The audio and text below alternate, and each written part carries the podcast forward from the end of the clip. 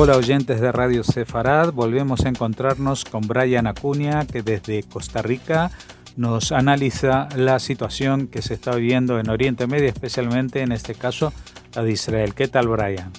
Hola Jorge y a todos los amigos de Radio Sefarad, un gusto como siempre compartir con ustedes en este espacio. Bueno, hemos vivido una semana de enfrentamientos eh, terroristas, de rebeliones en la mezquita de Al-Aqsa y por otra parte también prosiguen las protestas por la reforma judicial. ¿Qué puedes contarnos al respecto? Una semana más nos corresponde hablar nuevamente de los temas relacionados con Israel eh, y he hecho este ejercicio en algún otro momento. De hecho, es una cuestión de los frentes o de los temas inmediatos que competen a lo que Israel pueda estar eh, pasando en este caso. Y acá cabe mencionar que los últimos acontecimientos, aparte de transformarse en una nueva escalada que afecta de alguna manera a Israel, vemos también em, la cantidad de elementos que están componiendo esta nueva situación. Es una situación quizás un poco distinta a lo que hemos visto en, en otros instantes, no tanto la cuestión de enfrentamientos con palestinos, los cuales se han hecho comunes en la época de Ramadán y coinciden directamente también con Pesach y con otras festividades dentro del territorio de Israel, pero sí a la cantidad de frentes que se han abierto en simultáneo que eh, podrían eventualmente transformarse en elementos de choque o en elementos de quiebre de ruptura. Eh, y a través de estos, eh, pues llegar a una situación todavía un poco más, más compleja, menos fácil de abordar por parte de Israel. Obviamente, el primer elemento que deberíamos de tomar en consideración es la situación política que vive Israel debido al tema de la reforma judicial. Creo que incluso debido a esta reforma es que algunos agentes externos se han querido aprovechar de las circunstancias para intentar promover la posibilidad de inestabilizar o de golpear al Estado. Un error garrafal que pensábamos en un momento que no iba a ocurrir de esa manera. Incluso se consideraba que los grupos palestinos tenían claro que a pesar de que la situación en Israel desde el punto de vista político estaba tensa, que los enfrentamientos entre la gente a favor y los que están en contra de la reforma judicial no iban a llevar a una ruptura real. Eh, aún así, algunos grupos han intentado pues caldear todavía más los ánimos, pero quizás no en función posiblemente del tema de la situación política de Israel, sino en función o en la dinámica de lo que está aconteciendo en todo el mundo islámico. Recordemos que estamos en medio del Ramadán islámico, ¿verdad? Y eso es un mes con completo que generalmente los grupos como el Hamas, como la Yihad Islámica y otras agrupaciones islamistas han aprovechado para caldear los ánimos, principalmente de jóvenes, para empujarlos a tener confrontaciones o tener algún tipo de eh, actos de violencia en contra de las autoridades israelíes y en contra también de ciudadanos de Israel, eh, tanto dentro de los denominados territorios, las, las zonas de los asentamientos, como incluso a lo interno de Israel, que es lo que ha estado también permitiendo o incentivando todavía mucho más el tema de la violencia en los últimos días. Y es que es importante señalar este aspecto porque por lo menos hasta el 21 de abril que se extiende el Ramadán, el asunto con los liderazgos palestinos podrían seguir intentando cometer algún tipo de, de ataque o de, o de atentado. Digamos que incluso dentro de la dinámica regular de lo que pasa siempre para esta época, incentivado por el Hamas y la yihad islámica y otras organizaciones, organizaciones quizás de no tanto peso como estas dos, incluso hasta ese punto se ha transformado en un caos administrado. Es decir, Israel ha logrado incluso eh, sobrevivir o lograr pasar eh, por medio de, de lo que se manifiesta o lo que ocurre en estos días. Obviamente, cuando hay víctimas civiles, el asunto todavía escala mucho mayor, pero acá el tema ha ido todavía mucho más allá. Se, se ha quedado un poco más lejos de las situación únicamente de,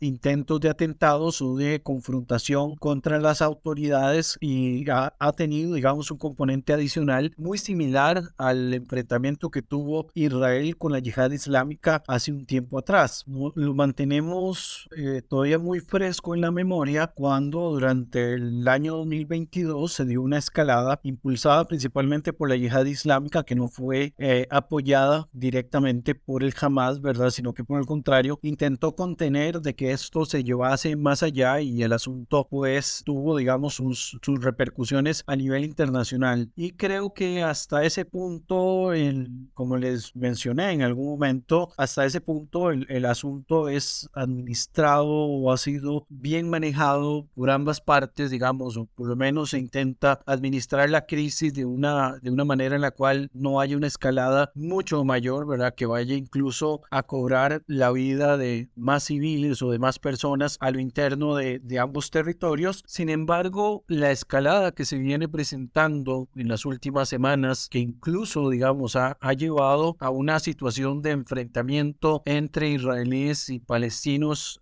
incluso en los territorios palestinos, ¿verdad? Ya han cobrado pues bastantes vidas en el último tiempo e incluso también han puesto en una situación de completa tensión eh, que incluso señala nuevamente, ¿verdad? Despierta el fantasma de los denominadas intifadas o levantamientos populares, que es quizás el, el aspecto que, que, muchos permean o, o incentivan. En este caso, digamos, ya los últimos días se tuvo ataques con cohetes provenientes de Gaza, algo que de nuevo se ha hecho común, aunque no es normal y se sigue, digamos, tratando de contrarrestar cualquier posibilidad de atentado desde esa perspectiva, pero un aspecto distinto se ha dado con respecto a las fronteras eh, en el Líbano y con la frontera con Siria. En el caso sirio quizás no llama tanto la atención o no extraña tanto debido a que constantemente Israel hace incursiones dentro del espacio aéreo sirio para golpear posiciones iraníes detectadas dentro del territorio de Siria. Pero por el otro lado, hemos visto una situación de actuación por parte de una célula vinculada al Hamas al sur del Líbano que desde las zonas de Tiro y otras eh, comunidades civiles libanesas han lanzado cohetes contra el norte de Israel. Algo que no se presentaba desde el conflicto del año 2006 que recordemos eh, pues llevó a varios días de enfrentamiento a Israel contra el Hezbollah eh, cobrando digamos también vidas humanas eh, destrucción de infraestructura y un daño incluso en la imagen del ejército de Israel bastante pronunciado. Desde ese conflicto no se veía tal nivel de escalada de hecho se había mantenido en una paz tensa y aún así el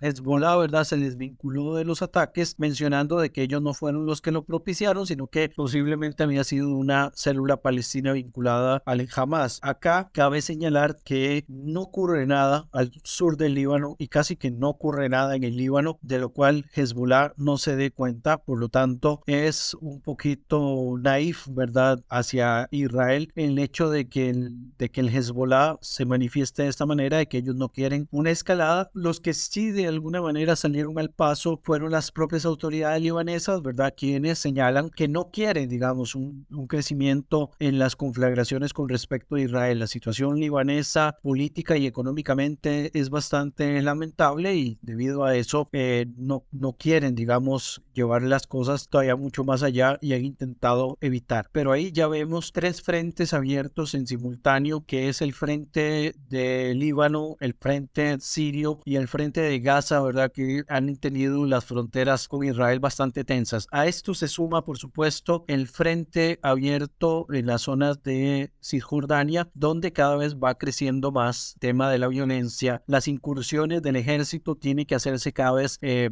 mucho más continuas e incluso el tema de los asentamientos y de las colonias eh, hace que también las autoridades israelíes deban de pues hacer un poco más de división en las fuerzas para tratar de controlar que incluso el tema de los asentamientos no se les salga de las manos. Eh, acá señalar, por supuesto, que después de un atentado terrorista que se dio en las cercanías de Jawara, ¿verdad? Esta, esta aldea palestina, eh, se dio un levantamiento de judíos de un asentamiento contra esta comunidad palestina ubicada al sur de Nablus y esto llevó incluso al incendio, ¿verdad? De, propiedad palestina, eh, muerte incluso de animales y, hubo hasta una persona muerta. En esto es bastante delicado porque este frente es uno de los frentes que posiblemente puedan caldear todavía mucho más los ánimos y las, las situaciones eh, que se mantienen en este momento. Gaza es un caos controlable. Eh, en el caso del Líbano es de suma importancia mantener controlado este, este acceso que es técnicamente la puerta que tiene Irán hacia las zonas de Israel, pero de alguna forma Israel tiene claro de que cualquier situación que ocurra desde el Líbano, la responsabilidad es del Líbano y van a responder con la, con la fuerza necesaria. Y en el caso de Siria es también un caos controlado que incluso lleva a Israel a tener cierto diálogo y comunicación con las autoridades rusas, que este punto es el que quizás pueda eh, tensar un poco la, la situación dependiendo del cambio de la política exterior de Israel con respecto al tema entre Rusia y Ucrania. Para Israel no es un tema menor y por eso tiene que manejarlo con mucha inteligencia para no verse inmiscuido, digamos, en un tema que posteriormente le vaya a pesar demasiado en cuanto a su situación de seguridad fronteriza. Israel evidentemente no se puede dar el lujo de hacer todavía mucho más frágiles algunos temas de seguridad, por eso también ha tratado de mantener un perfil un poco controlado con respecto al, al tema ruso-ucraniano, porque sus problemas son inmediatos. Tiene a Rusia muy cerca eh, hasta cierto punto y es Rusia quien garantiza hasta cierto punto, por supuesto, Israel tiene, tiene claro, ¿verdad?, de que Rusia no es un aliado, sino en este caso sencillamente vuelven a ver hacia otro lado, pero en el tema recurrente con respecto a Siria y el control iraní de su territorio es sumamente importante eh, esta relación y estas acciones. Por otro lado, eh, volviendo al, al tema palestino, se hace cada vez más importante, aunque se repite como un mantra, el control de lo que está ocurriendo en las regiones de Judea y Samaria,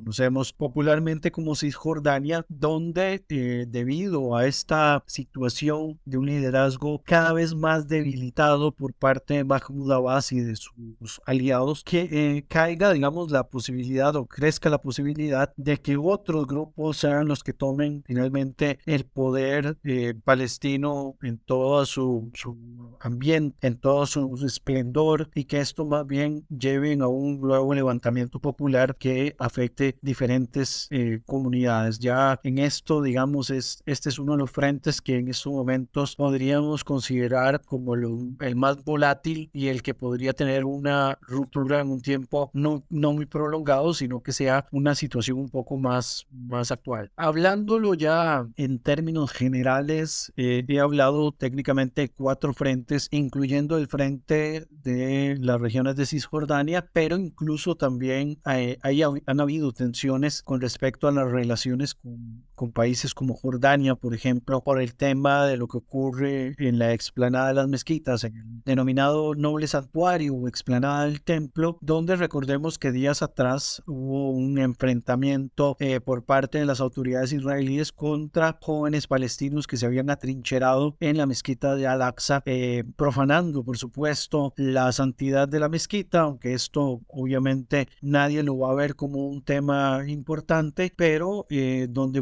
guardaron material incendiario, incluso también piedras y otros tipos de eh, elementos, tubos y, y, otras cosas con las cuales pudieran, digamos, causar algún tipo de caos en la víspera, en la víspera de pesa. Evidentemente acá hay una situación nuevamente asociada al tema de la, de la prensa y de las relaciones públicas, donde eh, lo único que vemos en la prensa es la actuación por parte del ejército. No vemos un contexto, no les interesa el contexto porque al final de cuentas los medios en la actualidad al parecer lo único que les importa en todos estos aspectos es ver la, la inmediatez, ¿verdad? La posverdad, la narrativa por encima de los hechos y nuevamente en la guerra contra la narrativa Israel tiene pues una, una situación de pérdida desde hace ya bastante rato atrás. Fuera de esto mencionado anteriormente, eh, sigo señalando señalando el tema de los diferentes frentes o de las diferentes situaciones que está viviendo en este caso Israel con respecto a su entorno y con respecto a la situación política actual. Ya mencioné el tema del conflicto interno por la reforma judicial. También ya hice un recuento de los frentes que militarmente se le están abriendo con respecto a Gaza, Líbano, Siria, Jordania, eh, Cisjordania también. En algunos casos incluso tensiones con respecto a Egipto. Importante ahora señalar o hablar del frente diplomático y político que ha tenido también sus movidas y que ha causado sus eh, terremotos o sus temblores en los últimos días. Por un lado, recordemos que la última columna hablamos del establecimiento de relaciones entre Arabia Saudita e Irán, ¿verdad? A través del apoyo de Pekín o de Beijing y por medio de estas acciones, pues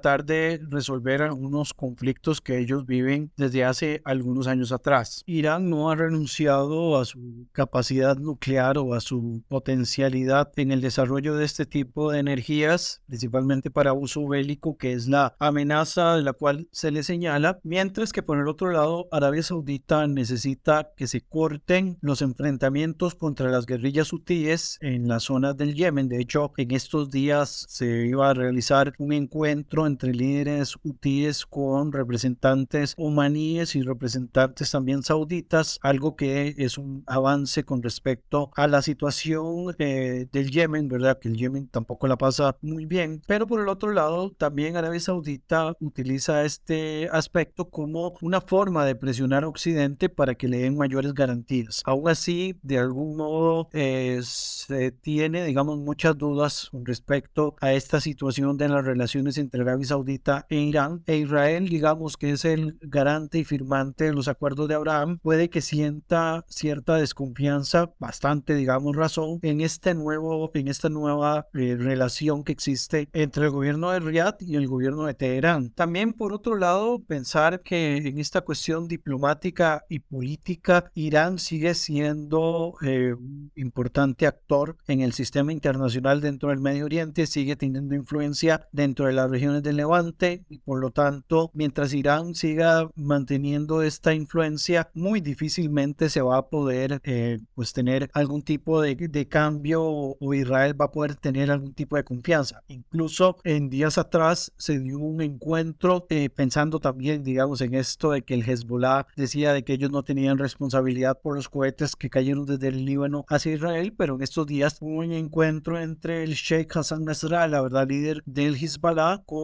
Ismael Haniyeh, ¿verdad? Uno de los prominentes líderes del Hamas, donde por supuesto eh, se sigue mostrando el apoyo de esta guerrilla chiita libanesa con respecto a las acciones militares que hacen los grupos palestinos tanto en Gaza como ahora también intentando meterse en la dinámica de Cisjordania, donde obviamente cada vez se siente más el vacío de poder de Mahmoud Abbas. Pero bueno, ya eso sería volver a reiterar sobre lo mismo. También asociado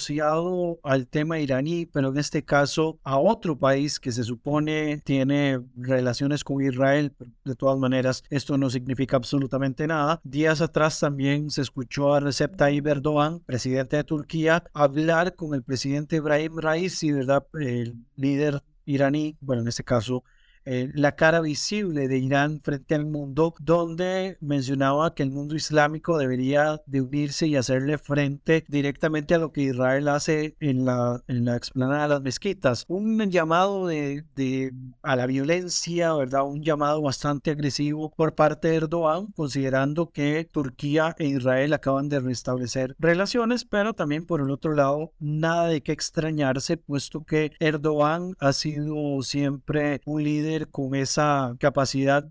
bipolar, por decirlo de algún modo, y que tiene sus propios intereses, ¿verdad? Para nadie es un secreto que en esta columna hemos hablado con insistencia de la cantidad de veces en las cuales Erdogan ha tenido una, una posición en la cual eh, busca convertirse en el líder del mundo islámico y también pues es importante señalar de que Irán quiere ir por esa misma ruta, convertirse en los líderes del mundo islámico. Interesante quizás querer ellos este, promover esta agenda junto con Irán, considerando de que Turquía e Irán tienen una relación un poco también inestable, ¿verdad? Un poco ambigua, en la cual este, su situación política no les, no les permite, digamos, de, de alguna manera ser aliados por completo. Ideológicamente se mantienen alejados y tienen intereses muy similares, incluyendo eh, intereses hegemónicos dentro de la región y también, pues, por supuesto, intereses de poder bastante pronunciados, pero Erdogan puede ah, darse ese lujo, entre comillas, de eh, coquetear con diversas posiciones sin ser tan fuertemente criticado como podría ser cualquier otro grupo. Acá vemos en esta dinámica que Israel posiblemente lo tenga claro, sabe que las relaciones con el mundo eh, inmediato en el Medio Oriente, eh, tanto digamos las relaciones recién creadas con países del mundo árabe, así como estas relaciones que tienen con la Turquía de Erdogan y las, la, el tema que tienen en estos momentos dentro de la región se va a preservar siempre y cuando Israel pueda seguir mostrando que tiene más fuerza que el resto de los eh, actores o el resto de los participantes dentro del sistema. Esto sería, digamos, eh, pues una forma de poder entender la, la dinámica que requiere Israel para poder enfrentar esa diplomacia y esa política tan cambiante que se da dentro de la región del Medio Oriente. Hablando de política y de relaciones, eh, evidentemente también hay un frente que Israel tiene que trabajar muy fuerte eh, a pesar, digamos, de su situación interna y que Israel no tiene claro, incluso creo que la mayoría de los políticos en Israel, salvo algunas excepciones, tiene muy claro que en este momento el tema político interno tiene que quedar un poco poco rezagado, no totalmente, pero es un poco rezagado debido a la amenaza que externamente se está dando y a partir de ahí empezar a conversar y a tener nuevamente buenos tratos y relaciones con países como la Unión Europea y países de la Unión Europea y con los Estados Unidos, ¿verdad? Que eh, evidentemente son los aliados más importantes que tiene Israel en, en este caso y tratar, digamos, de alguna manera también tener una fuerte participación en cuanto a los temas de, prensa y en cuanto a los temas de relaciones públicas para poder mantener informado al público en el exterior de lo que está aconteciendo, ¿verdad? Una inversión fuerte en presentar los hechos tal y como están ocurriendo dentro de Israel, evitando, digamos, que la, propaganda que se está haciendo en los frentes enemigos, eh, pues tengan, tengan resultado. Obviamente, los temas que está viviendo Israel en los últimos tiempos hace que sea un poco complicado poder llevar a buen puerto todos estos asuntos, pero Israel tiene que ir poniendo en una lista de prioridades cuáles son los aspectos que tiene que abordar en la inmediatez y cuáles son los aspectos que tiene que ir eh, rezagando, que puede, digamos, posponer para un momento menos inmediato. Y acá definitivamente que el tema palestino sigue teniendo una inmediatez absoluta y también, por supuesto, el acercamiento con aliados deben de tener una inmediatez absoluta debido a que en función de estos dos eh, ejes o estos dos elementos que son elementos de nivelación pueden, digamos, lograr mayores réditos en cuestiones de carácter internacional y de carácter también eh, diplomático. A esto, como una especie de eje transversal que es funcional y altamente necesario que Israel debe desarrollar o que debe tener en consideración, vuelvo a insistir, el tema de la prensa y de las relaciones públicas antecediendo a cualquier circunstancia y tratando de informar adecuadamente a sus aliados de lo que está pasando. Recordemos que en los últimos atentados que se dieron en estos días eh, hubo dos importantes donde el tema de la propaganda ha tenido un peso pues eh, bastante considerable. El caso de las hermanas Dir que fueron asesinadas en el Valle del Jordán y posteriormente moriría su madre, que fueron presentadas ante la propaganda como dos ex soldados israelíes o dos soldados en ejercicio de Israel que, cayeron eh, estando en servicio. Eso por un lado, digamos así lo presenta la propaganda y así lo han vendido a pesar de que se ha desmentido, pero para esto se requiere de un importante trabajo de relaciones públicas y de comunicación. Y por el otro lado, el tema del eh, turista italiano que muere durante un atentado en Tel Aviv, ¿verdad? Que la, propaganda ha querido vender de que fue el propio Israel quien lo asesinó, ¿verdad? Algo pues, sumamente turbio y hasta dantesco de solamente imaginarlo, eh, en los cuales también una adecuada eh, estrategia de relaciones públicas y de prensa puede, digamos, mantener el, tema en la, en la realidad y en los hechos que, que realmente acontecieron. Incluso acá un involucramiento del Ministerio de Relaciones Exteriores para abrir canales de comunicación con las diferentes sedes diplomáticas cuando sean este tipo de eventos y poder garantizar, digamos, una, un contacto adecuado para las familias de las víctimas. Incluso en estos atentados, pues salieron heridos otros ciudadanos eh, turistas, otros extranjeros que no tenían nada que ver con el conflicto y que se vieron afectados por, por un ataque. Eh, nuevamente, es, es, yo creo que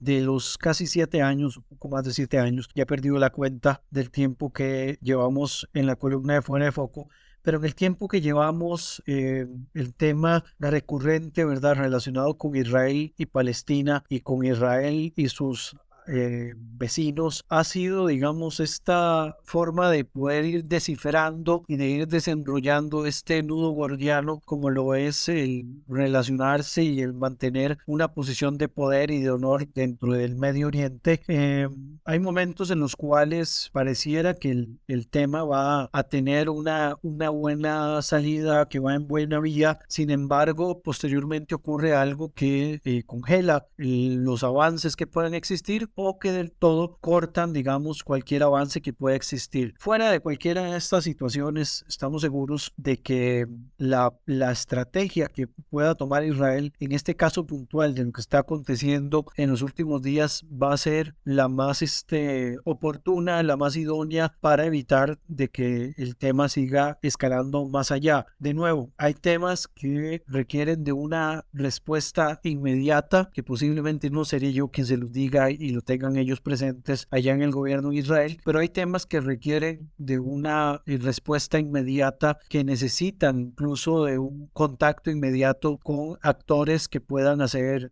de, peso y de contrapeso en todas estas circunstancias, pero eh, la respuesta tiene que ser, digamos, lo más oportuna y lo más rápida posible, porque así se evita de que al ir creciendo algunos de estos temas que pueden parecer menores o que pueden parecer eh, sencillamente una, una cuestión ya, ya normal o normalizada, eh, posteriormente se, se desborde. Acá podríamos ir viendo esto con una metáfora que sería la metáfora de un vaso donde va cayendo una gota y llega un punto en el cual pues las primeras gotas no afectan, pero conforme no se va resolviendo el tema, el agua va subiendo y subiendo hasta que ya se derrama y el asunto es más difícil de contener. Entonces acá es importante ver todos los frentes, eh, incluso escuchar y ver los gestos de algunos actores que están involucrados en esto, todos los actores, tanto los actores internos como los actores externos que están teniendo ciertos tipos de comportamiento para poder tomar decisiones. La, por ejemplo, la, la posición de Erdogan de llamar a un, a un bloque eh, musulmán anti-Israel es un llamado casi que, casi que de guerra, ¿verdad? Y esa, esa posición, si bien se puede criticar desde una perspectiva diplomática y política, es importante abordarla con la seriedad que se amerita. Erdogan necesita o requiere que se le dé una respuesta, así como algunos socios de Israel necesitan que se vean ciertas garantías y compromisos de que se va a cumplir con las propuestas y con las medidas, obviamente sin arriesgar temas de seguridad, sin arriesgar temas de, de soberanía con respecto a Israel, pero que se, se pueda entender de que sí existe un canal de diálogo a pesar de que se considere que este gobierno es un gobierno un tanto intransigente. Sí lo es, por supuesto, en algunos temas, pero que eh, se entienda de que la importancia que tiene el Estado está por encima eh, aún de, de, ese aspecto. Y bueno, eh, sí es llamativo, digamos, el comportamiento de algunos actores dentro de la región, pero nuevamente no es algo que nos sorprenda totalmente porque sabemos que en la dinámica del Medio Oriente eh, los cambios son una constante, ante lo cual Israel ya debe estar acostumbrado, pero que sí es importante y requiere que haya una participación mucho más eh, activa o proactiva de actores hegemónicos, en este caso como los Estados Unidos, que puedan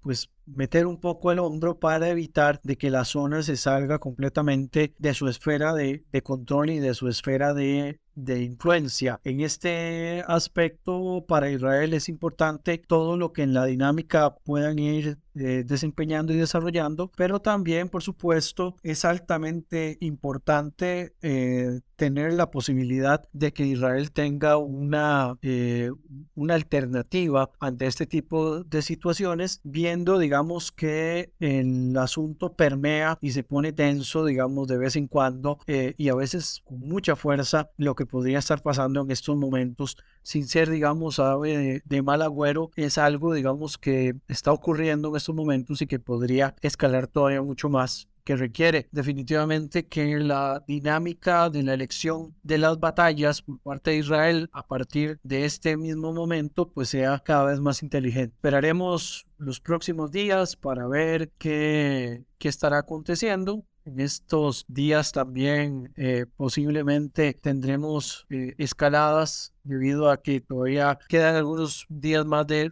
Ramadán y que los grupos subversivos palestinos aprovechan para incentivar todavía mucho más la violencia, pero estaremos siempre eh, pendientes de lo que ocurra y la respuesta que vaya teniendo Israel y, las, y los aliados que Israel tenga también dentro de la región. De mi parte, le envío un cordial saludo a cada uno de los oyentes, agradeciéndoles por su atención. También les envío un fuerte abrazo a todos los de la radio, Jorge y demás amigos que hacen posible Radio Sefarat. Nos escuchamos en un par de semanas, esperando que todos se encuentren muy bien. Chao.